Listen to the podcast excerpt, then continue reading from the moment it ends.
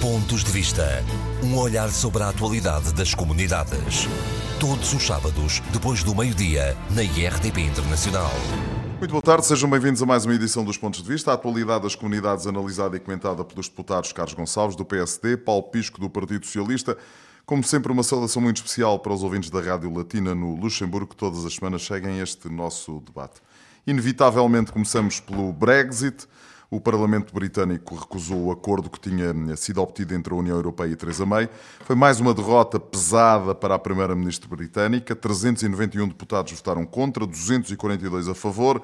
Para já não se sabe o que vai acontecer, como é que isto vai acabar. Estamos a gravar na quarta-feira ao final da manhã. Daqui até sábado, seguramente que muita água vai passar por baixo das pontes. Há quem aponte num cenário de adiamento, Carlos Gonçalves, o que é que vale a pena sublinhar neste hum, processo?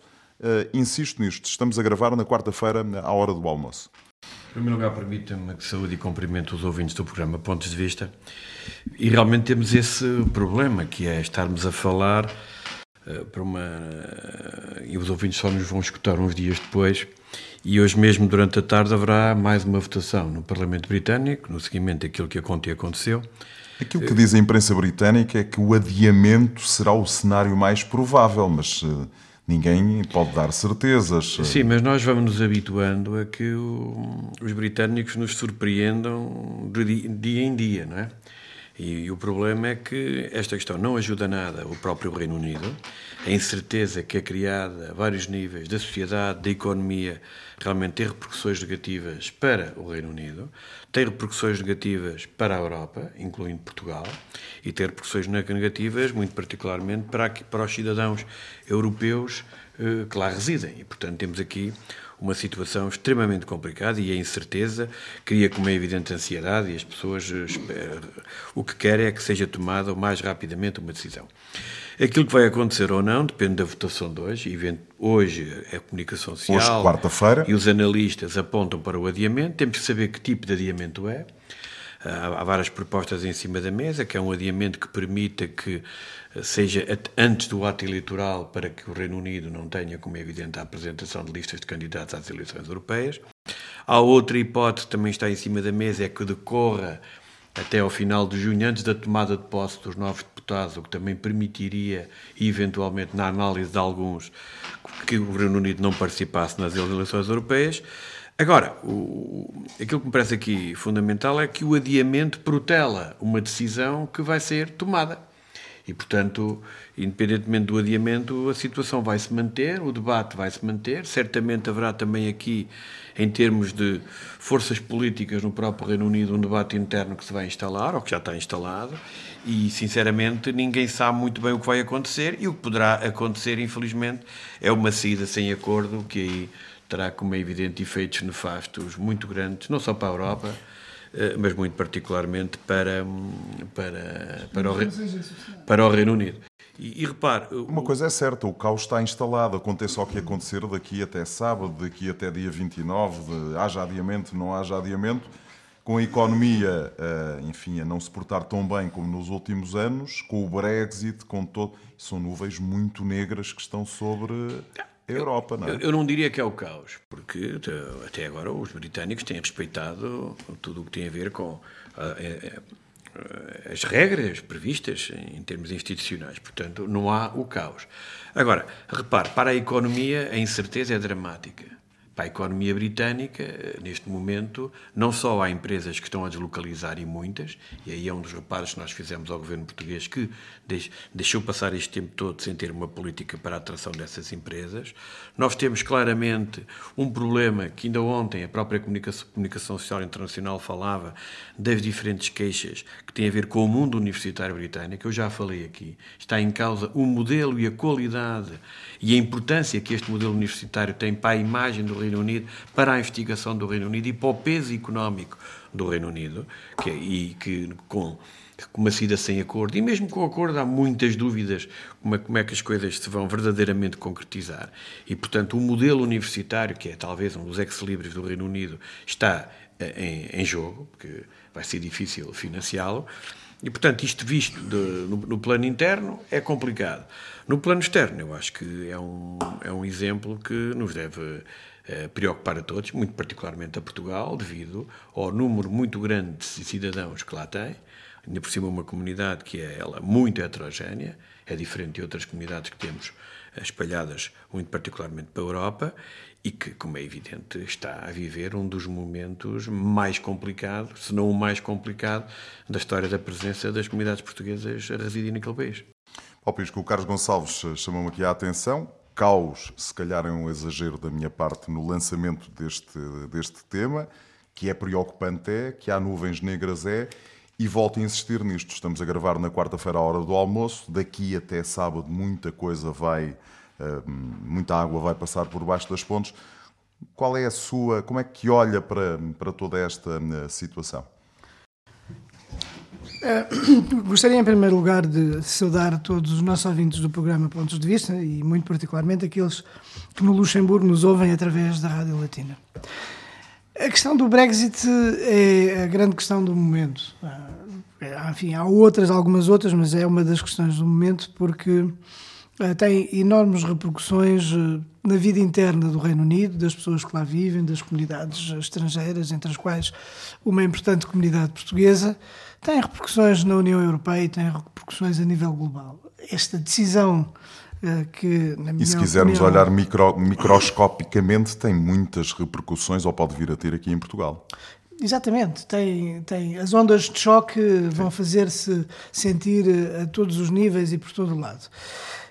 Um, eu olho para aquilo que atualmente está a passar de uma forma, eh, ao contrário do meu colega que acha que não há caos, mas eu acho que se nós olharmos para todo este processo de, eh, de, de debate, de decisões, de recuos, eh, de indecisões, mais melhor dizendo, de indecisões, de incapacidade. as regras institucionais do, do, Reino Unido, não podemos chamar isto de caos. Não, não, não, não. Respeitando as regras institucionais, mas nós, mas causa eu haverá, acho que há um certo... Causa haverá seguramente se no dia 29 uh, o Reino Unido sair sem qualquer tipo de acordo, mas não é? acho que há uma, que é uma espécie... situação muito estranha e complicada, sim, mas é, as, as regras democráticas e institucionais do Reino Unido estão a ser respeitadas. Claro, claro. Está tudo a ser. Está tudo Nós, a ser vamos lá ver. temos de ter. Uh, eu.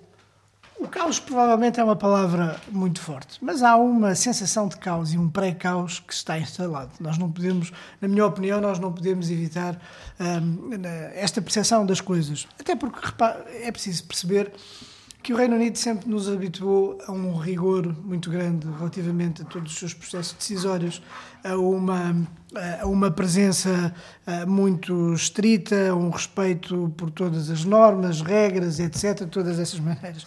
Agora, se eh, nós estamos a, nós estamos a poucos dias do prazo final para a saída do Reino Unido e tudo deveria estar já resolvido. E não está. Essa é que é a verdade.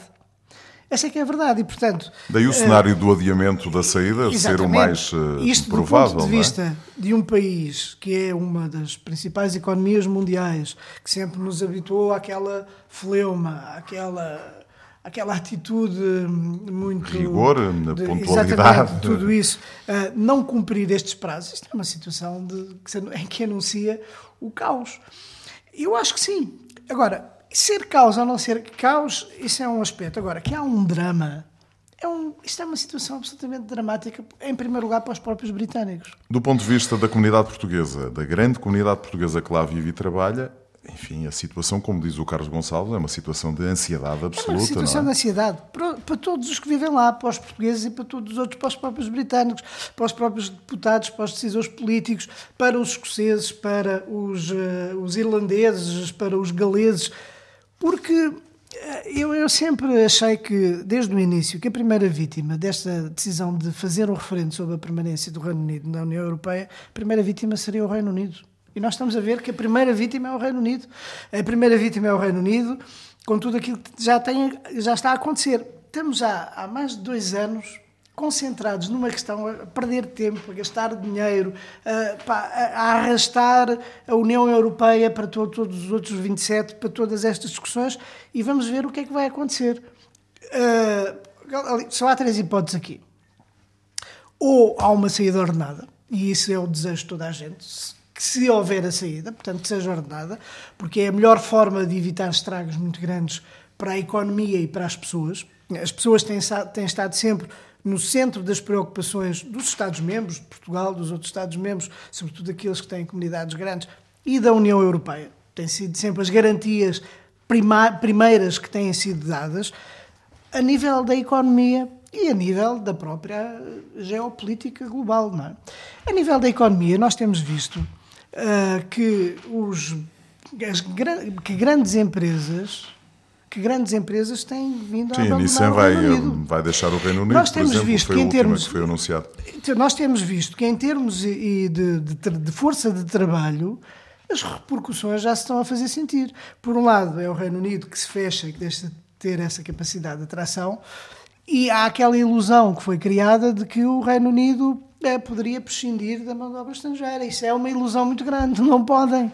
Não podem, já estão a sentir isso na pele a indústria, o setor da saúde, o setor da restauração, da hotelaria, precisa muito dessa mão de obra. Aquela coisa da mão de obra preferencial, que é, mais uma vez, essa tentação de se ah, centrarem sobre si próprios, é um disparate. É um disparate com grandes repercussões económicas. É é uma.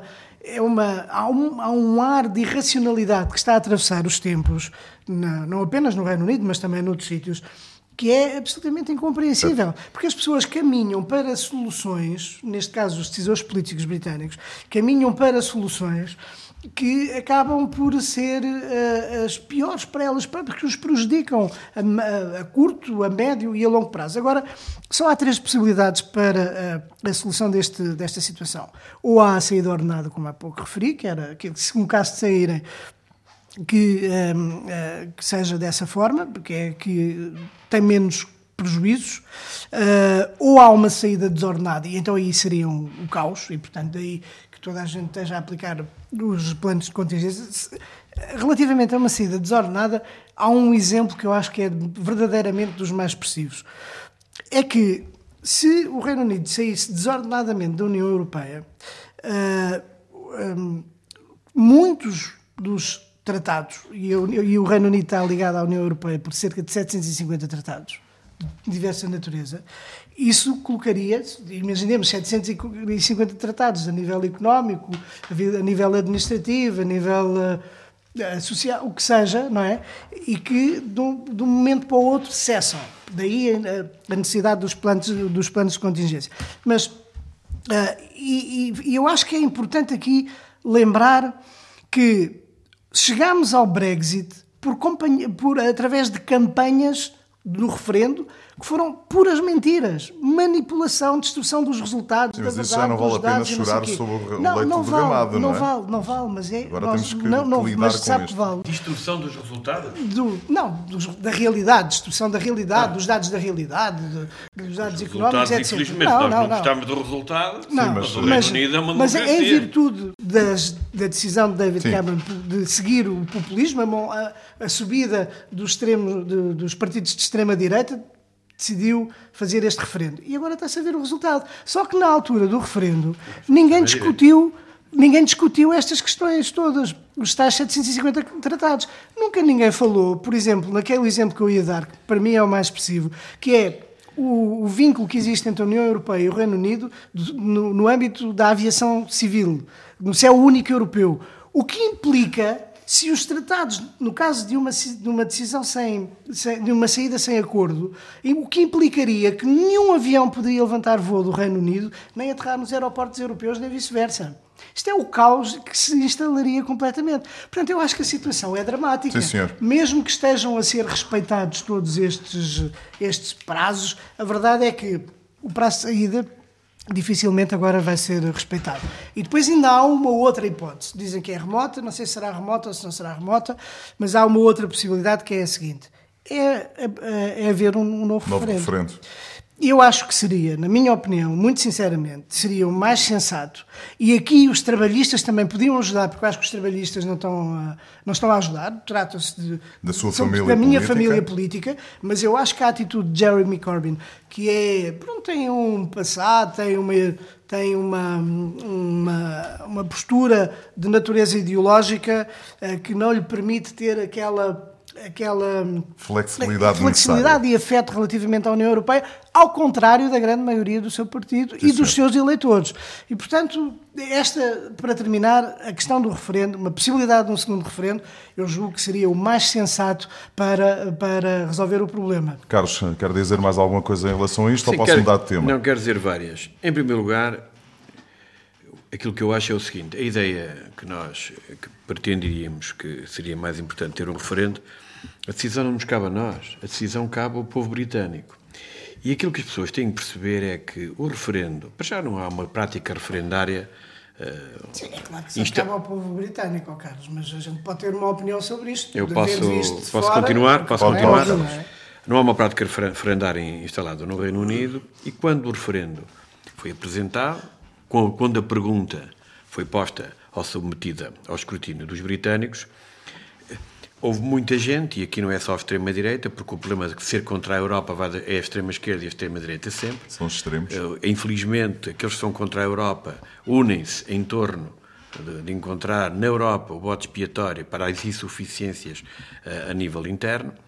E, e, portanto, o que aconteceu é que muitos daqueles que entendiam que o Reino Unido, e que agora, como nós, gostariam que houvesse um segundo referendo, não se mobilizaram naquele momento e que permitiram aquele resultado. Não é o primeiro exemplo que temos deste género, em que eh, os mais radicais mobilizam-se e os outros acabam por ser batidos porque entendem que eh, naquele dia talvez o tema em questão não era mais importante. Mas há quem diga que se houvesse um referendo e a pergunta fosse feita da mesma forma, que se calhar o resultado seria idêntico. Então, é preciso que as pessoas tenham consciência do que estamos a tratar, do que estamos a falar. Se a pergunta for feita da mesma forma, nós poderemos ter o mesmo tipo de resultado no referendo e há muitos analistas que dizem o mesmo, o melhor mesmo é que haja uma saída com acordo.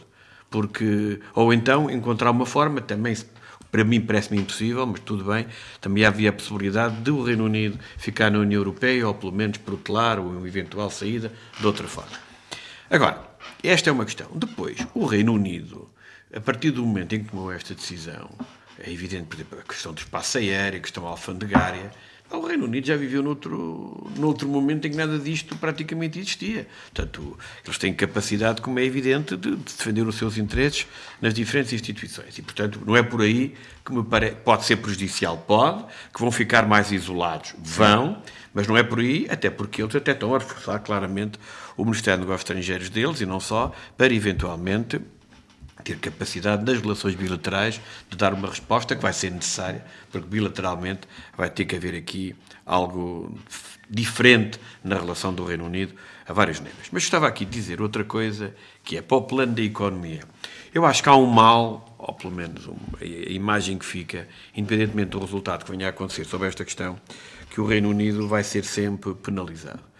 O Paulo Sérgio também tem hábito de estar ligado à área do desporto e, uma- e e algo que já me chamou a atenção, que eu também já agora, falando de uma, uma conversa que tivemos antes dos microfones, estarem ligados, eh, há, há- há uma modalidade muito particularmente do desporto de automóvel, e já, já agora para os ouvintes, a Fórmula 1, em que a larga maioria das escuderias estão todas sediadas no Reino Unido e muito ali naquele eixo Londres-Birmingham.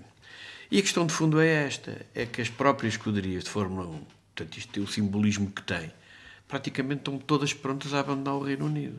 Porque depois é extremamente difícil de gerir a urgência a vários níveis, por causa das peças, por causa disto e por causa daquilo. Elas são cerca de 10, só estamos a falar de cada uma eh, movimentar cerca de 500 milhões de libras. É só uma Mas, questão mas de eu estou a falar até do lado é? simbólico, a importância que tem esta modalidade, certo, certo, nós certo, sabemos certo, isso, e o papel que isto tem na indústria automóvel e no desenvolvimento de novas tecnologias aplicadas no dia a dia ao condutor do cotidiano nas nossas estradas. E, portanto, este é só um exemplo, que é serve como exemplo, mas que demonstra que o mal está feito. O que vai acontecer a partir daqui, eu claramente não sei. Mas também gostava de dizer outra coisa.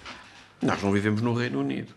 Nós, quando estamos no Reino Unido e falamos sobretudo com a nossa comunidade que está assediada há mais tempo, eles veem estas coisas com mais naturalidade.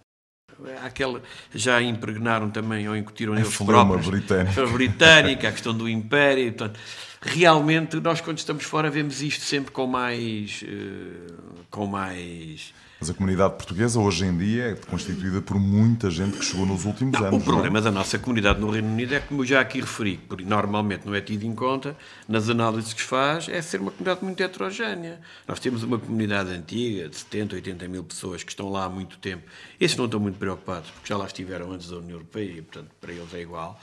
Temos uma comunidade que começou a emigrar nos anos 90 até agora, alguns, sobretudo, dos sítios de grandes centros urbanos Lisboa e Porto, e não só, margem sul já agora aqui um, uma deixa para o... Margem norte do Sá. Muito para, para, para, para, para o Paulo Sérgio. Margem norte do Sá. Para o Paulo Sérgio.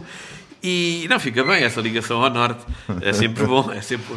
E, e depois também temos uma comunidade que é composta por portugueses que são oriundos de outros continentes, também nas dezenas de milhares, alargadamente. Portanto, é uma comunidade muito heterogénea e, portanto, por vezes mais difícil. E com muitos quadros e com muitos. Difícil, difícil de, de trabalhar. Mas eu, os quadros, não estou preocupado com eles. Eu estou preocupado é com os, os outros mas que vivem claramente. E, não, e, eu já lá irei. Sobre estudantes é outra coisa. Os estudantes so, e a investigação são, mas, assuntos centrais lá sim, no, eu, neste contexto mas, do Brexit. Uh, não, o contexto do Brexit, daí Portugal não tem feito o que devia ter feito. Porque sobre esta matéria, nós já chamamos a atenção há várias vezes. Os próprios investigadores estão preocupados porquê? porque independentemente, já há a questão dos diplomas, tudo bem, mas independentemente disso e, do, do, período de investigação que vai, por exemplo, até 2021 ou 2022, é a garantia do que é que vai acontecer a seguir, porque aí estão submetidos a uma realidade diferente de um país que pode não estar na União Europeia e já não tem a ver... Mas a garantia do que vai acontecer a seguir, não, e que ultrapassa, e que ultrapassa mesmo não, os prazos estão previstos. E, portanto, tem que haver. Eh, os próprios britânicos não têm, em minha opinião, já aqui referi há bocadinho, para o financiamento do, do, do, do, sistema, universitário, uh, mas nesta matéria parece que é muito preocupante também. Agora, aquilo que eu acho é que nós temos uma comunidade, e o Paulo Pisto sabe disto tão bem como eu, que tem problemas uh, graves de âmbito social. Temos uma parte da nossa comunidade, não estando numa precariedade, depende muito das prestações sociais e, como tal, eh, estas questões são questões que eh, como é evidente, criam momentos de incerteza muito grandes. E aí temos de estar todos atentos, porque Portugal, eventualmente com os polacos, somos a comunidade que mais casos destes tem e que, portanto, merece uma, deve merecer uma atenção especial. Mas voltando ao, ao eh, hoje estamos num dia também que fala muito de esporte, já estou como o capitão de uma equipa que eu apoio, que dizia no passado, prognóstico só depois do jogo. Eu digo o mesmo em relação Por acaso, ao Está muito difícil. Por acaso é curioso porque tive, começar, tive para começar o, o, programa assim, prognósticos só mesmo no final do jogo. Exatamente. E portanto é um assunto que nos vai eh, seguramente Precisa preocupar. as cenas dos próximos capítulos. Exatamente, ou utilizando uma linguagem das novelas. Meus senhores, a semana passada tínhamos começado, não conseguimos acabar um, o tema que eu tinha lançado. A Suíça pode ser o próximo país a receber o ensino complementar do português, depois do Luxemburgo e da África do Sul. Um, o Carlos Gonçalves disse-me que não eh, tinha mudado de opinião em relação ao ensino eh, complementar e não o ensino integrado. Um, mas aparentemente o, governo português está satisfeito, porque até o secretário de Estado esteve agora presente no Luxemburgo e disse que as coisas estão a funcionar muitíssimo, muitíssimo bem. É uma questão ideológica eh, esta questão para si, Carlos? Isto é assim, se o seu Estado de Estado está satisfeito, está satisfeito. Agora, eu não estou satisfeito. Eu não sei como é que se pode estar satisfeito ainda por cima sendo um membro do governo, eleito, ou pelo menos é, foi eleito deputado, depois foi passar a estar eleito pelo Partido Socialista. O Partido Socialista tem uma tradição muito clara nesta matéria, com o que tem partilhado com o PS. De vez em quando desvia um pouco, mas é só de vez em quando. E agora estamos no quando. Estamos naquela parte mais complicada, que é a integração do ensino da língua, estamos a falar Mas nas generalidades. É a prioridade, estamos, quer dos governos do PSD, oh, quer do PS. Oh, oh, o que é que eu acabei de dizer, Sr. Exatamente. Sr. Deputado, esteja atento àquilo que eu digo. Corroborar, eu estou, estou a corroborar. Ah, pronto, ok. E, e, a questão de fundo, e a questão de fundo é que o que se passou no Luxemburgo foi um downgrade, ou seja, um, um ensino que era integrado passou para um ensino ah, okay. complementar. Sabe tão bem como eu que é isto, não vamos agora aqui entrar. E esta situação, se no Luxemburgo foi grave, e, não, e digo já uma coisa, os, os, resultados eleitorais da cidade de Estoralzete, hum, em que a nossa comunidade está presente em grande número, não tenho dúvidas nenhumas, teve muito a ver com isto. Porque aquilo que é fundamental perceber é que, ainda por cima, num meio tão pequeno como é o Luxemburgo, mas eu gostava de falar isto Sim, em termos gerais, sim, porque sim, agora, até porque agora vai se a minha, se a minha é? preocupação era grande em relação ao Luxemburgo, mas era um assunto que estava circunscrito ao Luxemburgo, agora aparentemente a situação transforma-se, porque aparentemente quer ser alargado, o que me preocupa, de claro, e que não vai ao encontro daquilo que é o, o discurso político dos dois grandes partidos E a desta Assembleia da tradição, República. É, e, mas eu já agora. E a questão é, eu agora interrompi portanto, conver- eh, o, o meu, o meu raciocínio. Nós temos que claramente lutar pela questão do ensino integrado. E cada vez que o alcançamos, nós não podemos aceitar decisões que levam a quê? Que num país como o, como o Luxemburgo, o português seja visto como uma, uma língua de imigrantes para imigrantes. Ou seja, os nossos meninos, muitos deles já terceira geração e a caminhar para a quarta no Luxemburgo, continuam a perceber que aprendem uma língua que é só entre eles, que é para eles, e este realmente demonstra que estão, quer queiram, quer não, quando o ensino público deve potenciar, ser o que chamam ascensor social e que deve participar para que haja coesão social, os portugueses no Luxemburgo e agora aparentemente também na Suíça, onde o ensino, o ensino oficial português é muito circunscrito a duas ou três localidades, e realmente são situações que nos devem preocupar. Se na Suíça o investimento é curto no ensino integrado, ou seja, estamos a caminhar eventualmente em sentido contrário, mas o objetivo é sempre a integração, no Luxemburgo demos o exemplo negativo e esta é que deve ser a nossa preocupação. Mas nós temos Eu não muita- vou interromper na esperança que depois o Carlos também não me interrompa quando eu falar. Hum, Pronto, está Oh. feito. Ou seja, já percebi que deve ter daquele, daquele tipo de argumentação que me obriga sempre a interrompê-lo. Deve estar a prevenir. coisa. Porque eu, sinceramente, não Mas, compreendo. e não é capaz eu de- não compreendo. Porque é assim, porque é que o Sr. Estado de Estado está satisfeito? Eu vou explicar porquê também. É que o Sr. Estado, o Sr. Estado de Estado não teve os filhos a estudar no estrangeiro, no ensino oficial dos países de acolhimento ou fora do ensino é- oficial é dos países de acolhimento. Porque aqueles. Demagogia. Não é demagogia, É demagogia. não aceito. Agora, aqui é que eu não aceito que seja demagogia.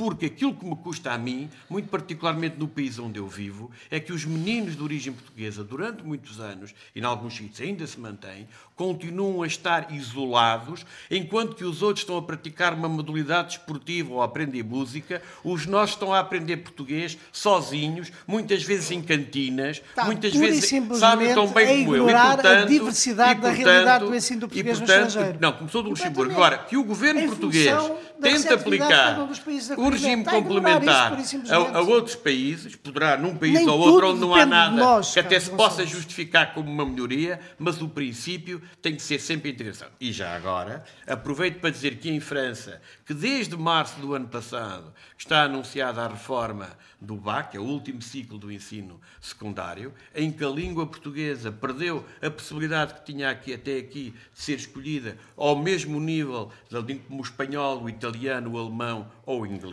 e que, portanto, também aqui vamos ter um problema grave, eu diria gravíssimo para a credibilidade e a imagem da língua portuguesa. No, entre- no entretanto, eu espero, até porque há responsáveis políticos, pelo menos a mim já me deram a garantia que eventualmente as coisas poderão até lá alterar, porque a reforma ainda está, digamos, naquela parte. Discussão. Não é bem discussão pública, já foi um pouco para lá da discussão pública. Portanto, há uma decisão, mas pode ser revertida. Mas pá, na política tudo é reversível, Claro, desde claro, que haja peso claro, político desde para que haja poder vontade. fazer. Mas, portanto, eu não posso manifestar a minha clara preocupação. E já agora, para depois ouvir o deputado Paulo Pisco, era bom que a gente ainda abordasse a tempo, apesar de não estar previsto, a questão da Venezuela, porque os últimos momentos da senhor. Venezuela, os últimos momentos da Venezuela, deixam todos os temas que estamos aqui a tratar para segundo plano. Vamos uh, ter então, tempo para isso, seguramente. em Paulo primeiro- Pisco, em relação a esta questão do ensino complementar, do Exatamente. ensino integrado, uh, uma coisa é certa: a tradição do PS e do PSD, ou do PSD e do PS, como quiserem, é uma tradição de defender o ensino integrado. Exatamente. Essa é sempre uma primeira, é sempre a prioridade, quer dos governos do PSD, quer dos governos do PS. Aquilo que nós não podemos deixar de ver é que a realidade do ensino do português no estrangeiro é feito de muita diversidade. E é feito de muita diversidade também em função da natureza de cada país. Um país onde é só ensinada uma língua, ou que tem, não tem outras línguas, ah, é diferente daquele que tem várias línguas oficiais. Portanto, isso aí já muda tudo. E depois, cada país tem, do ponto de vista administrativo, maiores ou menores entraves para a aprendizagem em, e, e em função de ser dependência do, da- da- do- das escolas ou de ser diretamente pelo governo, etc. E, portanto, isto transforma tudo. Portanto, em primeiro lugar, há pouco disse que estava a corroborar, a corro- a corroborar aquilo que o Carlos tinha dito relativamente ao ensino integrado, porque esta, aqui que eu já não porque esta, porque esta é de facto uma prioridade de ambos os governos. Acontece, e todos nós conhecemos esta história do que se passou em Este Surralzete, que levou à criação mais. desta nova Foi uma modalidade. decisão, uma decisão E na local. altura, e na altura, o Carlos Gonçalves manifestou-se, eu manifestei-me, a presidente de Câmara lá de, de, de, de Escho Ralzete era inclusivamente socialista, eu manifestei-me, barafustei, escrevi cartas, contestei, fiz tudo o que era possível. Acontece que as, eh, internamente na- na- lá no município, a decisão estava tomada. E por mais que nós tivéssemos insistido, mais que o governo tivesse insistido, ao abrigo da tal autonomia das, da- das escolas, eles estavam absolutamente determinados e por, vari- por variedíssimas razões que eu acho que não vale a pena nós virmos agora aqui ah, invocar. Mas por a decisão estava tomada. Este Surralzete teve muito mais repercussão porque implicava muitos alunos, 500 e 500. tal alunos. Não é? E, portanto, isto mexia muito ali com a nossa comunidade. Mas antes de este Surralzete, havia já um problema com o ensino integrado. Porque havia outros cursos integrados que tinham vindo a fechar. E por, por eh, deficiências, por falta de alunos, por dificuldades de diversa natureza, por eh, aproveitamento, coisas muito diversas.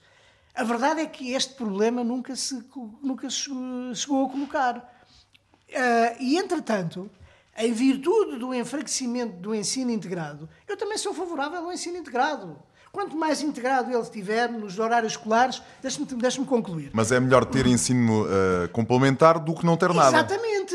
E é aqui que eu não consigo, que eu não posso concordar com a posição do Carlos Gonçalves nem do PSD. Não posso concordar. Seja, como é que Mas espera aí. podia não ter nada? Oh, oh, oh, Carlos, deixa-me lá, deixa-me só terminar. Não podia não Deixa-me ter só, nada. deixa-me só Já, terminar. já lhe pergunto isso. Deixa-me só Não podia terminar. não ter nada. Já, Deixa-me já- só já terminar. me, já me explica essa foi, observação. e foi, e eu volto a dizer Aquela isto. luxemburguesa não permite. E eu volto, e eu volto a dizer isto.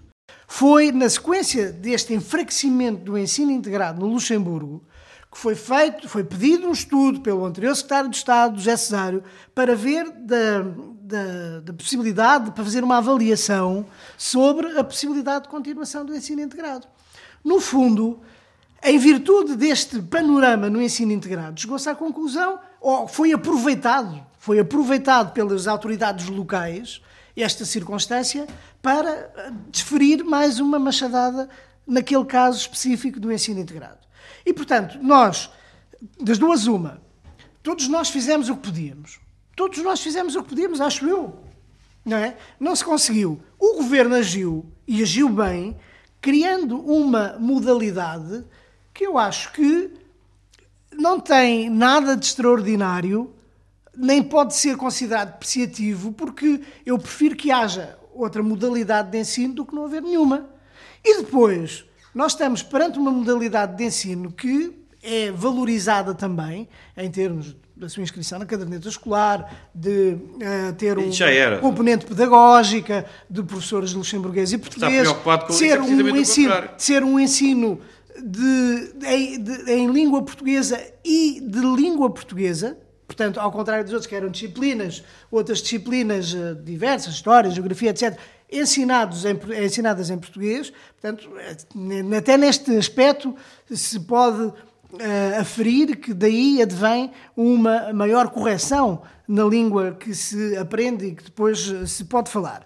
E, portanto, a partir do momento em que não havia outra alternativa, o, o Estado luxemburguês foi mobilizado também para isto. E o Estado, eu acho que, apesar de tudo, apesar da boa vontade do ministro da altura, Claude Mas, com quem eu me cheguei hum, a encontrar para falar também sobre o assunto e da carta que ele me escreveu dizendo que compreendia muito bem a situação, etc., que o Estado luxemburguês é ele favorável ao multilinguismo e houve diversas experiências até de introdução de português no- na escola internacional, de experiências piloto a nível do, do, da- da- da- do pré-escolar, etc. Portanto, no Luxemburgo há muitas outras modalidades de ensino e a língua portuguesa não tem sido propriamente. eh, Acarinhada. Não, nem- Acarinhada. nem- É assim, nem de um lado nem do outro, porque tem havido uma atenção do, da parte do Estado luxemburguês relativamente ao Luxemburgo. Agora, depois é verdade que a nível local existem resistências que às vezes nós não, Não conseguimos, conseguimos combater. E eu acho que é isso é que é importante ver. Se esta experiência, se se permite a continuação do, do ensino da língua portuguesa, eu acho que isso só é de louvar. E houve, entretanto, Mas não outras devemos escolas... nunca perder de vista a possibilidade de voltarmos ao Exatamente. ensino Não, não, integrado, não, certo? e não, isso tem não, sido feito? não.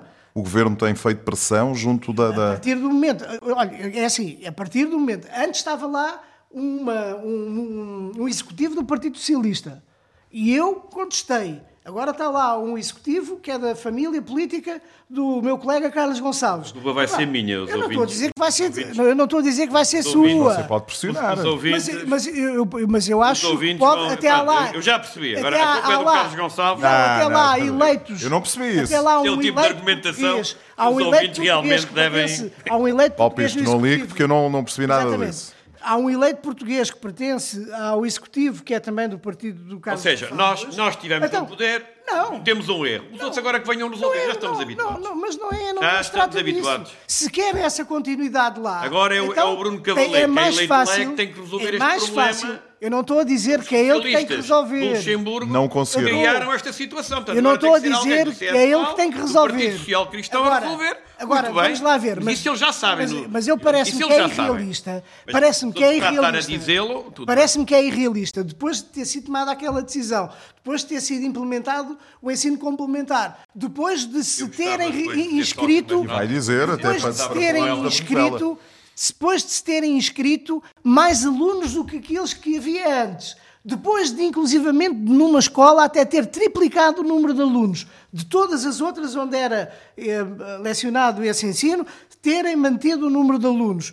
É, é, reconheçamos que é difícil agora Certo. voltar atrás. Mas agora. Só para terminar que- este assunto, Carlos Gonçalves. eh, esta experiência eh, teve também o acolhimento por parte de outras escolas que acham que querem também introduzir essa experiência. Eu julgo que não, eu acho que não vale a pena estar aqui a continuar a fazer disto uma arma de arremesso político, quando a única coisa que eu acho que neste contexto aquilo que é necessário é eh, valorizar o ensino e a aprendizagem da língua portuguesa. Carlos. Isso é algo que é comum a nós todos. Todos nós queremos a expansão do ensino do português no mundo, porque é uma língua muito importante para o futuro de todos aqueles que a aprendem. Carlos, Olha, eu gostava de dizer, eu não me conformo, com toda a honestidade, eu não me conformo com esta ideia de eh, deixar o português, muito particularmente naquilo que é ao ensino do- do- dos portugueses, ou filhos e netos e bisnetos portugueses, eh, a um quadro de língua de imigrantes. Mas tudo bem.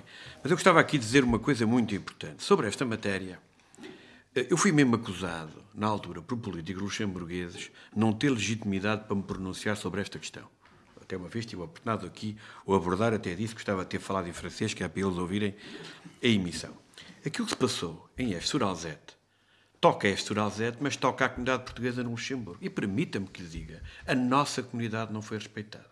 Se havia tantos alunos numa cidade em que a comunidade portuguesa contribui para a vida social e económica do município, contribui para a vida social e económica do país, como é que é possível? Mas digam-me como é que é possível, onde pagam os seus impostos, onde têm a sua vida, como é que é possível que, porque há um Conselho Municipal do município que toma esta decisão, que vai ao contrário dos interesses do próprio Grão-Ducado, numa perspectiva que na política tem sempre de, de abertura à diversidade, eu tenho dúvidas. E o problema, e o meu colega deputado já o falou, é que agora há outros cursos integrados que também querem aplicar isto. Dentro de pouco tempo acabou. E o que eu acho é que na altura, Portugal, muito particularmente até a Embaixada de Portugal, na altura, o embaixador em exercício, não tiveram a posição que deviam ter tido, porque ao cederem da forma como cederam, abriram perspectivas que agora vai ser tudo igual. E vamos ter que ter uma nova geração a batalhar para a integração do ensino do português no Luxemburgo. Eu acho, pela importância que tem em termos populacionais, pela, pela afirmação que começa a ter a vários níveis da sociedade luxemburguesa e também política, eh, e por sinal, a, a minha família política, uma das cabeças de lista, a Isabel Wisler Lima, até de origem portuguesa, acho que é tempo das coisas começarem a mudar. Uma coisa é ter o ensino integrado, saber, uma coisa é ter o, uma coisa é ter o ensino governo, integrado e perder o ensino é integrado com o ensino o complementar. Outra coisa é não haver nada e eventualmente ir subindo. São duas coisas completamente distintas. Agora, ao princípio de base, nós não podemos, muito particularmente, ter um membro do governo português a dizer que qualquer solução num país houve ensino integrado passa por um modelo inferior, eu isso tenho algumas dificuldades, independentemente do ah, partido que esteja no poder. Fazer melhor? Eu não consigo oh, Carlos, conformar. Acham que conseguiam fazer Olha, melhor? eu pelo menos, eu pelo menos, se tivesse o exercício agora de nessa altura, eu não aceito. Não, não é na teoria. Eu tive é? a particularidade ah, de ter sido, ter sido Estado de Estado.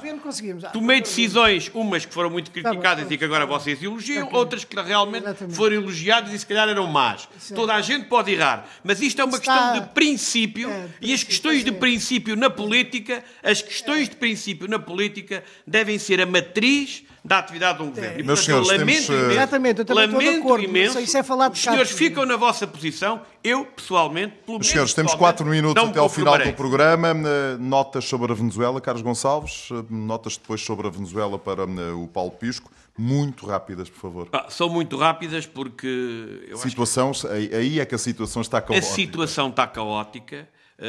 A, a, a falta de energia elétrica está a criar o, o, quase o pânico na população. Uh, hoje há bancos que deixaram de funcionar, ou seja, os cartões de crédito já nem sequer funcionam. Uh, a nossa comunidade, que tem muitos comércios, começa a ser vítima de assaltos. Há muitos países que estão a pedir ao seu corpo diplomático para regressar, ficando apenas uma estrutura mínima. E, portanto, a situação. Ministro dos Negócios. Estrangeiros, esta semana, garantiu a TAP não vai deixar de voar para Caracas. Pois, o, o, o Ministro dos Estrangeiros lá saberá.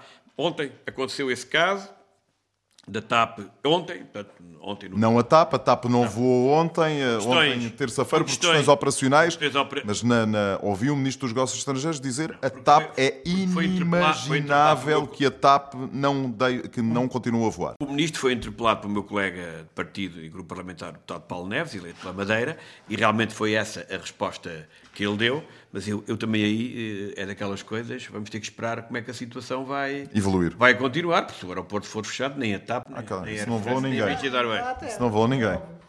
Paulo. Mas era, era mais esta, a, a, minha, a vontade de falar na Venezuela é para que os ouvintes que estão na Venezuela, que passam este momento tão difícil como estão a dizer, nós não podíamos fazer este programa sem pelo menos, já, já o falámos aqui muita vez, mas continuaremos. Acho, acho, acho, que ninguém falava e nós já discutimos Sim. esta matéria. Nós não os esqueceremos e é uma matéria que continuaremos a, a levantar, muito particularmente. Paulo não estava no nosso alinhamento, mas a Venezuela está sempre mas, no nosso alinhamento, está não é? no nosso alinhamento e no nosso pensamento. Exatamente, e portanto eu acho que também é importante que continuemos a falar sobre a Venezuela para que quem nos ouça lá possa perceber que nós aqui continuamos a acompanhar a par e passo tudo aquilo que lá se vai passando. E a verdade é que, desde dia 23 de fevereiro, quando houve aquela gigantesca manifestação de apoio a Juan Guaidó, hum, que as coisas se degradaram enormemente a todos os níveis, ah, e do ponto de vista económico, do ponto de vista social e do ponto de vista político. E o último acontecimento que, no caos já instalado, trouxe ainda um caos acrescido foi aquele apagão gigantesco de energia que tem consequências terríveis a nível de, dos alimentos, da conservação dos alimentos, do abastecimento alimentar, a nível dos medicamentos, da conservação dos, dos, dos medicamentos. E, portanto, é mais é algo que no meio de toda esta nós é inacreditável que na Venezuela, quando nós pensamos que as coisas não, já é impossível piorarem, elas continuam de facto sempre a piorar. E de facto, eu sempre eu acho que se vive ali um grande, eh, um grande inferno. E aquilo que nós todos esperamos, a União Europeia já reconheceu Juan Guaidó com o mandato para fazer uma transição pacífica e democrática e transparente, portanto, realizando eleições um, Portugal também o fez. Há uma convergência entre os partidos, o PSD e o PS e também uh, o CDS, e não com, não com todos os partidos à esquerda, com alguma nuance, mas essencialmente há uma convergência relativamente a este aspecto. É fundamental que esta situação se resolva a bem de todos os cidadãos da Venezuela e, da, e dos portugueses, obviamente, que são quem mais nos preocupa, porque qualquer degradação acaba sempre por atingir ainda mais os nossos concidadãos que lá estão, quer porque sejam comerciantes, quer porque sejam simples cidadãos, Sim, porque precisam de se alimentar, precisam de ir a um hospital, etc. Paulo Pisco, Carlos Gonçalves, muito obrigado. Obrigado. Até para a semana. Pontos de Vista. Um olhar sobre a atualidade das comunidades. Todos os sábados, depois do meio-dia, na IRTP Internacional.